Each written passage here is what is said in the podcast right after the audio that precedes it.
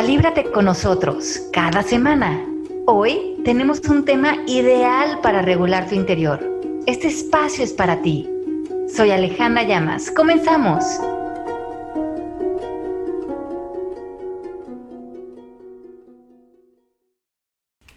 Son las 9.45 y estamos arrancando justo a tiempo porque Mari nos viene latigueando. ¿Cómo están? Ale, ¿qué tenemos hoy? Hoy, o más bien ahorita. Sí, ya, no me hagas sentir que ya pasó otro día, ya entiendo. Oigan, ¿cómo están? Bueno, pues aquí seguimos con ustedes. Vamos a hablar de este tema que es un tema que yo creo que es súper recurrente en nosotros, que es el tema del perdón y cómo perdonarnos a nosotros mismos. Y un poco, Maca, yo creo que de lo que decías de tener esta empatía con nosotros mismos es encontrar ese espacio de perdón para nosotros, ¿no? Vernos eh, capaces de ver nuestra humanidad.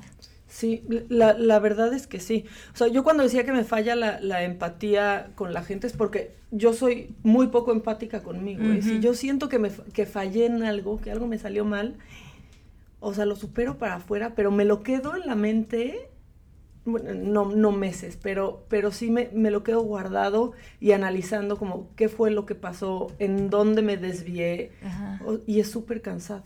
O sea, últimamente como que suelto más, pero sí es súper cansado no soltar algo internamente, ¿no? Sí, sí, sí, sí, vivir con ese como lastre interior, ¿no? Esas, ahora sí que como cadenas. Sí, la, la, verdad es que sí, como no debí, por qué dije esto, cómo hice esto, ¿no? Entonces también es como ser empática contigo, pues lo hiciste porque a veces la riegas y porque no lo pensaste y porque así lo sentiste y dejarlo ahí, ¿no? Como en eso he estado trabajando yo un poco de por qué lo hiciste, que eso sentiste y ya, ¿no? Y man up, o sea, tienes que vivir con las consecuencias de tus decisiones. Sí, exacto, que eso también es interesante, tomar responsabilidad de las consecuencias, pero también una vez que tomaste responsabilidad, dejar ir sobre todo todo la machaca emocional, ¿no? Que para qué, para qué seguimos en eso. Sí, sí, sí, es lo más. Pero yo lo veo aquí desde afuera que es por ser responsable. Te puedo ver que estás tratando, o sea, de ver dónde caíste, pero por tener una esencia responsable quizás. Sí, no, la, la verdad es que sí, y como para que no vuelva a, suceder. A suceder. Pero a veces sí es muy cansado, es como de, bueno, y, igual ya ni siquiera hay cosas que ahora creo que ni siquiera tienes que analizar, ¿no? Sí creo que hay cosas que solo pasan. Sí, exacto. Y que las tienes que dejar ahí así como ya, no, no, o sea, el overthinking ahora sí creo que es underdoing, ¿no? Sí, exacto. Ya, no lo pienses más, lo hiciste y pasó y a veces no todo pasa por algo y no todo es tan profundo, ya, déjalo pasar. Exacto, meterle ese tanto análisis a las cosas, ¿no? Poder vivir la vida eh, confiando que la vida va a ser un guacamole de todo y que no le tenemos que poner un juicio a todo. Sí. Pero yo me acuerdo mucho de cuando vimos el tema del perdón hace mucho que piensas o debemos de analizar que en ese momento estabas haciendo lo mejor que podías en ese momento. No te salió bien, pero tú en ese momento juraste que estabas haciendo lo que tenías que hacer. o, era, o, otra persona pensando en el perdón hacia alguien más. Eh, híjole, yo tengo atorado que mi mamá me cacheteó en la cola de la feria por no sé qué. Bueno, mi mamá creyó que estaba haciendo lo mejor posible porque a lo mejor yo estaba actuando de una manera u otra. Entonces con eso creo que desvaneces mucho la emoción que viene cargada del perdón, porque el perdón va, yo creo que es muy antagónico del ego. No, sí, exactamente, el ego no te deja, no te deja soltar el perdón ya sea a otros o a ti, por lo mismo. Pues sí, yo creo que eh, por, lo, menos en, vamos a hacer como un pequeño repaso de lo que son los bullets de cómo vemos el perdón en el proceso MMK. Y, entendemos la primera gran distinción que hay el perdón tradicional y el perdón eh, radical, ¿no? Entonces, el perdón tradicional siempre hay un antagonismo, hay una separación, hay un bueno y un malo, hay lo mejor, lo peor, siempre esta mente dual de análisis. Eh, donde hay mucho esta posición de victimización, ya sea que o, yo me ataco, entonces hay esta también posición de condena, alguien me condenó, y, que existen tres fases, ¿no? Ya sea que Dios me condenó, entonces no me puedo perdonar, o yo, mi psique, mi juez interno me está atacando, y esa es otra manera donde no encontramos la liberación, o yo culpo a otro de algo de lo que me hizo, entonces tiene como todas estas vertientes el perdón para encontrar la liberación, que podemos estar ya sea en el exterior ante una persona, ante una circunstancia, ante nosotros con nuestro propio juez interior, ante yo con Dios, ¿no? Pero todo se trata de la palabra condena. Condenar es ah, crear un juicio que se vuelve extensivo, permanente, ya sea para mí, para otros, un poco lo que decías, Maca, o sea, ya pasó, pero como que sigo con la condena, pagando el castigo. Sí. Justo nos están diciendo esto aquí, Fiorella nos dice que cómo dejar, que está muy bueno el tema y que cuando uno actúa mal eso trae consecuencias, pero sin maldad o solo un error. Y cómo dejar la carga emocional, o sea, cómo te quitas esa culpabilidad. ¿Cómo dejar la carga emocional? Entonces, el, para, para, primeramente, para vivir en una conversación de perdón, es porque hay una distorsión en nosotros de sentir que alguien nos condenó o nosotros condenamos a alguien. Y esa condena tiene que ver necesariamente con un pensamiento, con un juicio que puede estar arraigado por la idea de que tengo la razón de que esto estuvo mal. Y estoy reforzando esa creencia con ya sea mi religión o una creencia moral o social. Si creo que, pues, ¿cómo no estuvo mal? Ve, mis, mis vecinos me dicen que estuvo mal, mi mamá me dijo que estuvo mal, Dios me dice que estuvo mal, la religión me dice que estuvo mal estamos sosteniendo esa condena emocional a través del, juicio, porque se dan cuenta que todos los juicios, todos los pensamientos cargan una emoción, ¿no? Entonces tenemos que explorar qué juicio me está creando esta condena, qué creo de mí y que también está haciendo eco con el exterior, porque si no hiciera eco, no creería que es real. Pero si voy con el mundo y le digo, pero es que, ve, es que me siento súper culpable porque tuve una infidelidad con mi marido y no me, no me puedo perdonar eso y me siento súper culpable. Y a lo mejor vas con, pues sí la regaste, ¿no? Y aparte vete a confesar y el pecado, ¿no? Entonces vivimos mucho en esta, muchos de nosotros en una conversación culpígena que tiene un refuerzo moral y social y también depende de la religión en la que ustedes vengan y de la conversación familiar de las que ustedes vengan. Pero mientras ustedes crean que la condena es real, pues va a ser difícil o va a ser un gran reto que eh, suelten lo emocional, porque lo emocional va a ser una consecuencia de que hay algo que sanar. Entonces, los, invito a que lo visiten desde el otro lado. Si están sintiendo dolor, decíamos en, el primer, en la primera fase de esto, que el amor es cuando vivimos en ausencia de miedo y que miedo es ataque, enojo, frustración, culpa. ¿Qué necesita esa situación de ti? Que le des aceptación, que le, que le, des la comunión, que le des la bienvenida. Que aunque veas que todo el mundo te está diciendo, pues sí está mal y sí condénate y siéntete culpable, toma la responsabilidad, pero regresa a ese contexto de maestría y relacionate con eso desde un lugar de liberación. ¿Qué quiero hacer frente a esto? ¿Cómo puedo reconocer y sanar pero estoy dispuesto a soltar porque si no ya estamos en esta adicción al drama y estoy usando eso para mi propia eh, toxicidad interior, ¿no? Hijo, sí. Ah, yo tengo una pregunta, a ver, Maca. Tú eres más joven que nosotros. Nosotros sí crecimos con mucho eso de arrepiéntete y la culpa y demás. ¿Tú cómo lo ves? ¿Cómo ves a la gente más joven ahorita con Porque nosotros era una carga emocional que gracias a Dios nos hemos podido sacudir, pero mucha gente todavía la tiene.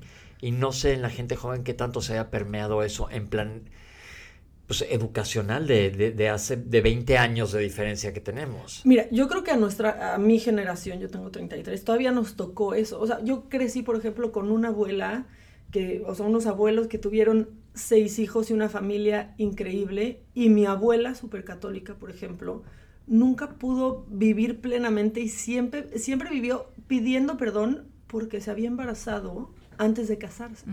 Y yo me acuerdo que hasta antes de morir, o sea, de pronto, este, mi abuela entró en una depresión eh, grande y lloraba y le decía, a ver, pero ¿qué tiene? O sea, está todo bien, sí, se murió mi abuelo hace 10 años, sí, pero ¿qué tienes? Y decía, no, es que yo tengo que pedir, pero, pero, pero ¿por qué? Yo sabía que era lo que la atormentaba. Por ejemplo, nunca lo pudo sacar y verbalizarlo con sus nietos, ¿no? Conmigo nunca, nunca lo dijo. Y yo creo que mi generación un poco viene con esas creencias que son como Inception, ¿no? O sea, sabes que eso está mal. Y la tristeza que me daba pensar que mi abuela, pudiendo tener una vida perfecta, vivió con una cadena que, que la verdad es que no importa. O sea, en mi familia ya hasta se repitió el caso. A los, a los nietos nos daba risa. Pensar así de, uy, mis abuelos se comieron la torta antes del recreo. O sea, a nosotros no nos importaba.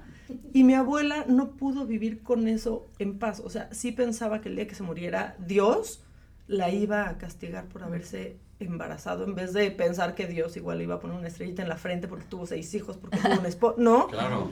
Entonces, yo no, no sé cómo lo viva mi generación, te puedo decir cómo lo vivo yo, porque aparte creo que yo no pertenezco a mi generación, eso sí se los tengo que confesar, ¿eh? Yo, yo creo que tengo como 80 años, o sea, siempre he pensado, he pensado eso, pero, pero no, pues yo nunca he cargado con, con culpas por mi manera de ser o por mi estilo o por mis decisiones. Nunca. Y crecí en una familia, o sea, en el núcleo familiar, en donde me dejaron siempre ser libre. Y mi papá me decía, no, ¿tú quieres jugar fútbol? Pues ¿qué tiene? Juega fútbol. O quieres hacer, hazlo. ¿Te quieres comprar pantalones? ¿No quieres usar falda? Úsala.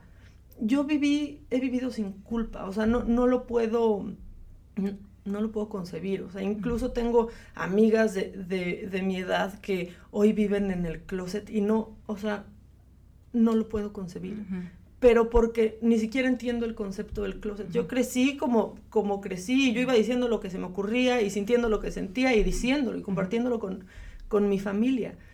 Pero sí veo que muchas, muchos amigos de mi edad o amigas de mi edad hoy no se atreven así, pero presentarle la novia al papá, es como inaudito. Y yo hago mi vida sin pensar en, pues sin pensar en la incomodidad ajena. La verdad es que yo pienso en mi comodidad y si eso a alguien le genera algo, es, como, bueno, pues trabájalo tú claro. en, terapia, pero no, es, no, no lo voy a cargar yo porque claramente no es un problema mío. Claro, sí, exacto. Y eso me encanta porque es tan fresco donde realmente podemos encontrar esa autenticidad, ¿no? Porque cuando no estás siendo auténtico contigo frente a la vida, eh, empezamos a salir eh, con mucha frustración, pretendiendo y exigiendo, ¿no? Lo que no nos permitimos a, nosotros mismos, les exigimos a los otros que sean, porque nosotros no nos hemos dado esa libertad. Eh, ¿Qué preguntas tenemos? Pero yo tengo una, ¿cómo empezar a analizar el perdón propio? Porque como dijiste, tu abuela es un ejemplo genial que vivió tantos años cargando una culpa. ¿Cómo podemos hacer para perdonarnos no importa cuál sea la historia, porque aquí no vemos la historia, sino lo que está pasando, ¿cómo empiezas a, autoperdonarte? Porque creo que para poder perdonar a otras personas, primero te tienes que perdonar a ti. Ah, yo creo que eh, eh, hay diferentes pasos, ¿no? Yo creo que primeramente es regresar, lo que decías tú, Pepe, es súper valioso, es en ese momento lo que hice o como actué, no lo podía haber hecho de otra manera, porque todos salimos en nuestra vida haciendo lo mejor que podemos desde las creencias que tenemos, el estado de conciencia en el que estamos, lo que sabemos en ese momento. Y muchas veces eso es desde mucho miedo, vacíos, eh, inseguridades. Entonces de repente dices, ay, como a los 20 años hice esa tontería. ¿Qué crees? ¿Qué ternura? A los 20 años creías que era lo mejor que podías hacer. Porque hoy ya no te acuerdas cómo te sentías, las inseguridades que tenías, los miedos que tenías. Y en ese momento te paraste en la mañana, hiciste lo mejor que pudiste. Imagínate que, con qué compasión te tienes que ver a ti mismo, que eso para ti en ese momento era lo mejor que podías dar. Entonces, en vez de exigirte con lo que ya sabes ahora, es regresar y abrazar a esa personita tuya de 25, de 20, de 15 y, decirle, y, oye, estabas haciendo lo mejor que podías, imagínate cómo estaba en ese momento tu interior, ¿no? Entonces yo creo que ese es el primer paso de abrir esta compasión, esta empatía por nosotros mismos. A mí lo que me ayudó mucho también es darme cuenta o reconocer, regresando a esta palabra de condena, yo tenía mucho esta idea de que no me perdonaba porque yo creía en un Dios castigador, que es lo que decías tú, ¿no? A mi abuela, a lo mejor cuando suba le van a poner una estrellita porque tuvo seis hijos, pero a lo mejor ni siquiera le van a poner estrellita o no estrellita, porque a lo mejor Dios vive en esa verdad que es vivir fuera de los juicios. Entonces Dios nos arroja esta vida a que a lo mejor eh, aprendamos a, a ser seres eh, más silenciosos y más eh, amorosos y como tú decías, más auténticos, sin tratar de entender la vida, porque tampoco nos dijeron que teníamos que entenderla, sino que había que vivirla con todo y lo que viene en ella. Y, y perdonarme, reconocer que nadie me ha condenado, que no hay un Dios condenador, que el universo nos está viendo con compasión y con esos ojos nos empezamos a ver a nosotros mismos y desde ese lugar podemos empezar a aceptar esta humanidad en la que estamos y que tratar de vivir en las complacencias sociales o morales o culturales es yo creo que muchas veces lo que pasa es que nosotros como que de chiquitos muchos como que tratamos de hacer esta promesa a nuestros papás de yo voy a ser el hijo perfecto para que me quieras, para que me aceptes, para que me reconozcas o ante la sociedad, ¿no? En esta necesidad de, de conocimiento de, o de aceptación. Y cuando empiezas a tener fallas o equivocaciones o tropiezos o como le quieras llamar, porque todos son títulos y etiquetas, como que yo creo que la primer falla que siente el ser humano es darte cuenta que no eres perfecto y que tú ya no le pudiste dar esa promesa al mundo. Ya no cumpliste. Ya no cumpliste. Sí, sentir que decepcionas sentir que, que vas a decepcionar a alguien por la persona que eres. Y yo creo que ese es el primer gran perdón. El primer gran perdón que te tienes que dar es que no fuiste el perfecto que pensaste y que aún así te puedes amar, te van a seguir amando y te van a seguir aceptando. Y yo creo que ahí sale un poco lo que hemos hablado del síndrome del impostor. Ahora tengo que fingir que sí soy esa persona perfecta para que me quieran y me acepten, cuando yo ni siquiera me he perdonado y me he aceptado a mí mismo, ¿no? Claro, estás poniendo otra cara. Y pensándolo hacia las otras personas, cuando tienes que perdonar a alguien, yo me acuerdo cuando lo platicamos, que el perdón es algo que te das a ti, más que que se lo des a la otra persona. Cuando tú perdonas, te, tú te liberas. Yo me acuerdo hace no tanto un caso bien interesante que vi que dije, ¿cómo le hizo? De una señora que perdonó a los asesinos de su hijo. Que dices, ¿cómo? O sea, te da ganas de, quieres que, se mueran, ¿no? Sí, exactamente. Y ella en una entrevista después dijo, lo hice por mí, por mi paz interior. Ya ellos, ellos sabrán o ya les irá en la feria, digo, ya es otra historia eso. Pero yo, si vivo con ese ardor, o ese coraje, todo el tiempo ese te está autocomiendo. Y así, digo, puse un caso súper extremo. Pero esto pasa en todas las instancias.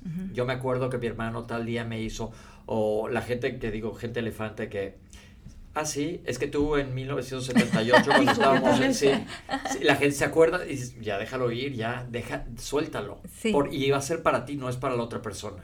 Sí. Sí, la, la, verdad es que sí, dejar ir, ¿no?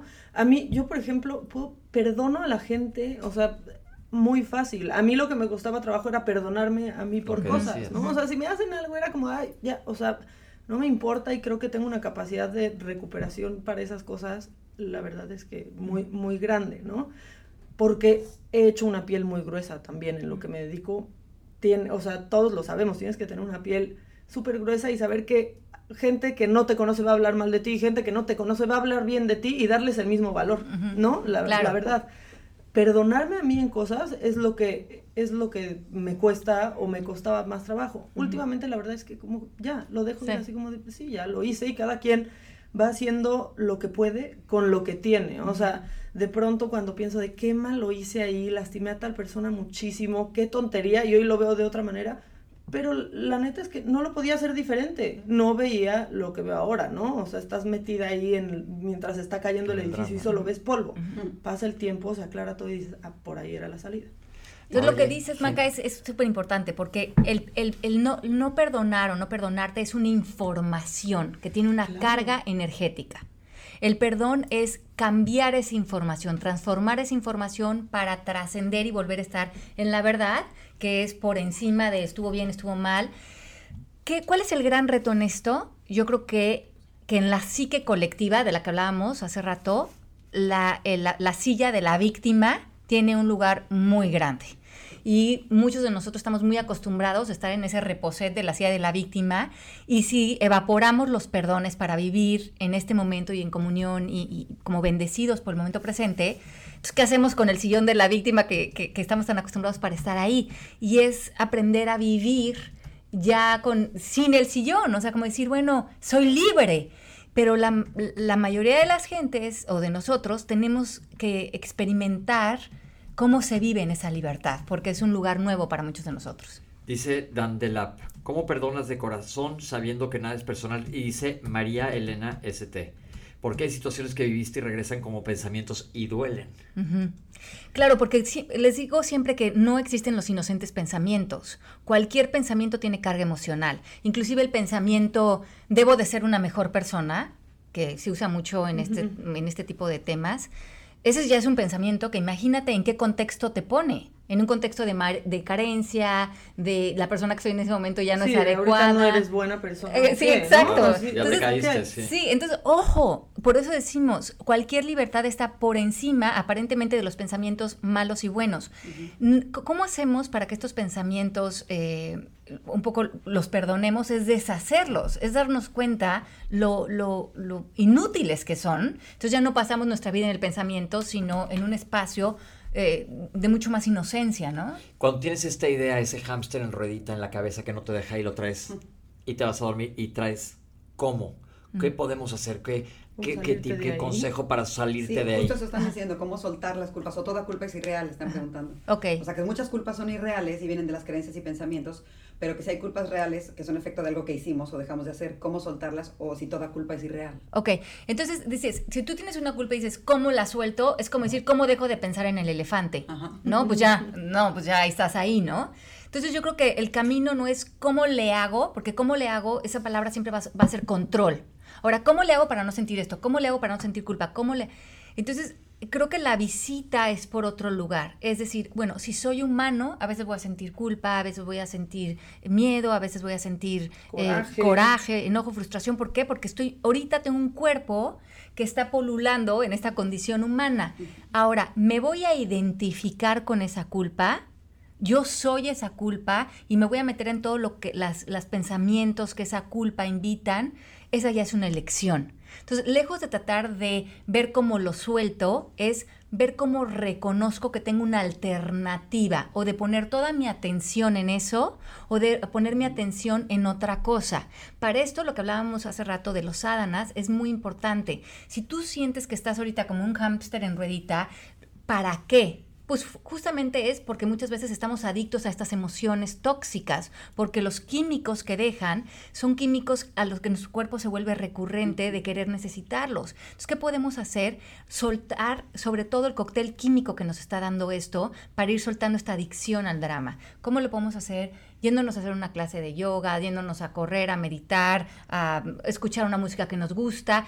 Cámbiale el cassette porque tú sí eres dueño de la casetera. Diles que es cassette. Al cassette, ¿verdad? Ya, ay, Dios mío, ca- cambien el podcast. Yo, yo tengo una palabra mágica cuando yo estoy intensa porque yo soy intensa. Y es una palabra mágica que me enseñó Alejandra cuando yo le venía con mis cuentos. Y ella me dijo, relájate. That's it. Cada vez que yo estoy intensa, cada vez que, relájate. Y yo misma me la digo y yo misma me salgo de mi, de mi cuento. A mí sí me cuesta un poquito entender lo del perdón porque yo siempre he pensado y quizás como Maca somos eh, todos independientes, hemos crecido con, con unas gente alrededor que, que nos ha dado el respeto de ser quienes queremos ser.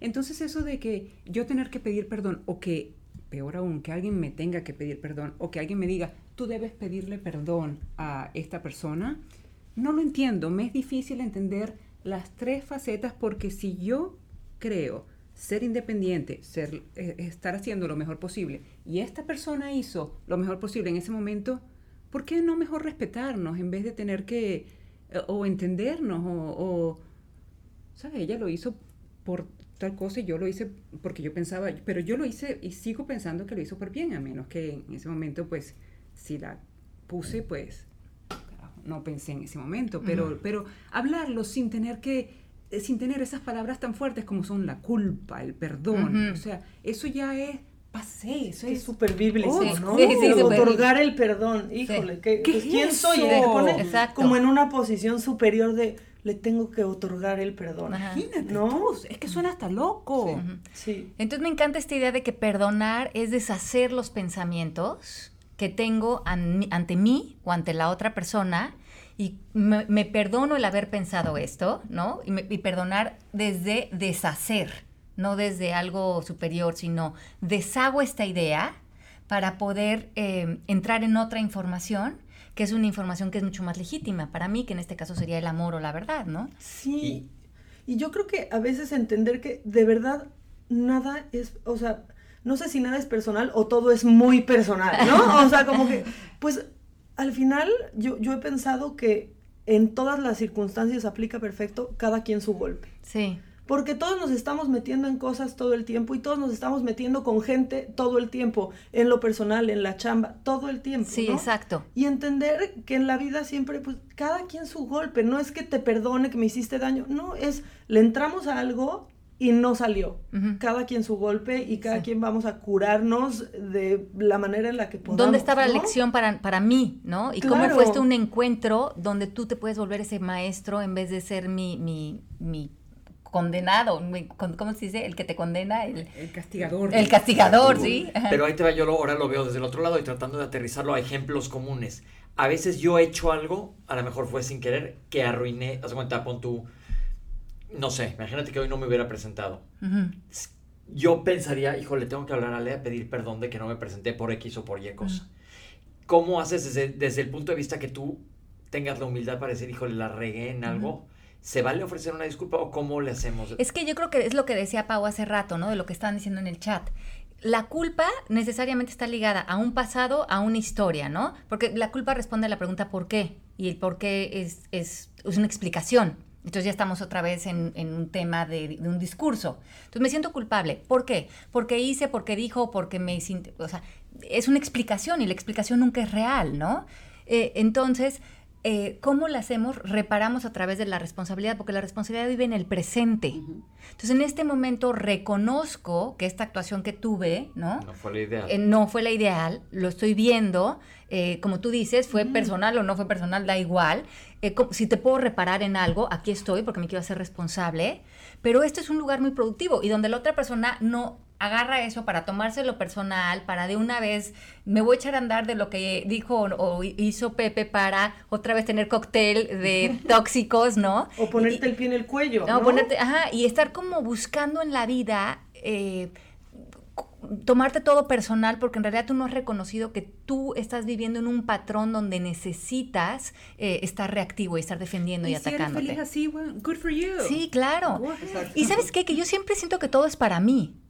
¿No? Si ya alguien eh, y ya y no se presentó, digo, ent- entonces era porque no se tenía que presentar. Sí, o sea, claro. todo está en un orden mucho más grande de lo que mi mente tan chiquita puede Exacto. entender. Sí.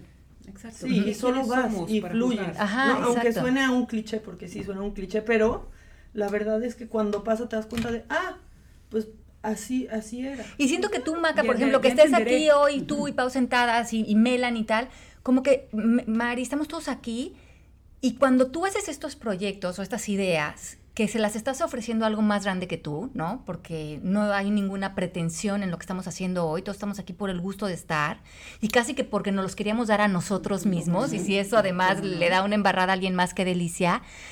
Entonces estás con todo tu espíritu aquí y yo, por ejemplo, hoy en la mañana antes de venir, yo le ofrezco y sobre todo le agradezco a alguien haberme regalado estos momentos que voy a compartir con ustedes, porque es el bálsamo que son para mi alma, ¿no?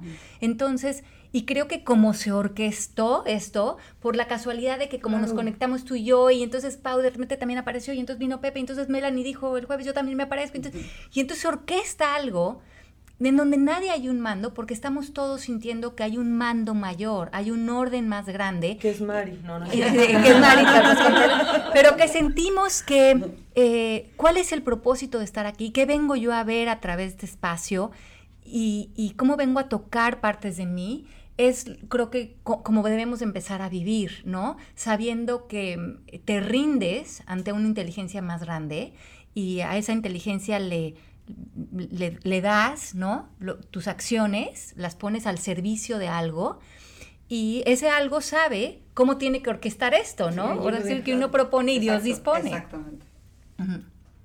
Mel, estás muy calladita. No, tú- yo te quería preguntar, porque tú dijiste algo de, este, cuando vives toda tu vida con un, um, con una culpa, Con un coraje. con un coraje, ¿tú tienes algo que tú te quieras arrepentir? No, ya no, ya hace muchos años mandé todo al carajo. Y eres feliz.